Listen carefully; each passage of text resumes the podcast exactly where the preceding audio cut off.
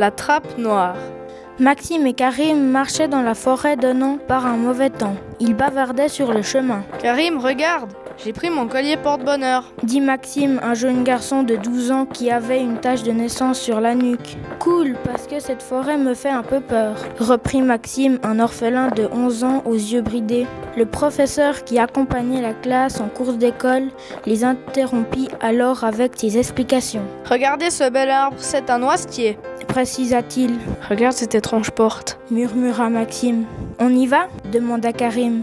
C'est parti répondit-il. Les deux garçons ouvrirent cette porte et entrèrent dans un couloir, mais ils ne savaient pas encore où ils s'aventuraient. Le couloir était sombre et sentait la moisissure et les murs étaient humides. Ils avançaient dans le noir et ils virent une faible lueur de lumière. Tu penses que c'est quoi, Maxime questionna Karim. Je sais pas, mais en tout cas, c'est pas rassurant dit Maxime d'une petite voix. Ils continuèrent leur chemin dans un couloir sombre et humide.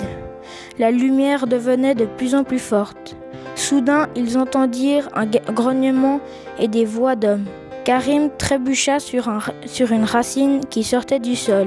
Il n'y avait plus un bruit. La peur monta, monta au ventre de Maxime. Les deux amis ouvrirent une porte. Deux énormes chiens féroces grognèrent. Ils reculèrent et tombèrent dans une trappe. Elle se referma violemment sur eux. Ils entendirent des grognements et tout à coup, plus rien.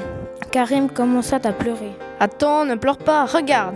Il y a des racines qui dépassent et avec un peu de chance, nous arriverons à les attraper. Karim sécha ses larmes avec un peu d'espoir. Allez Karim, monte, dit Maxime. D'accord, je vais essayer, reprit Karim. Ils réussirent les deux à monter. Les deux voleurs étaient là. Maxime lança sa gourmette qui assomma le voleur, Karim son couteau suisse fermé qui assomma le second voleur. Ils avaient de la chance car les chiens étaient enfermés dans leur cage. Karim prit l'iPhone d'un des voleurs et appela la police. Ils purent finir leur course d'école paisiblement, après que la police eut enfermé les deux voleurs dans sa camionnette.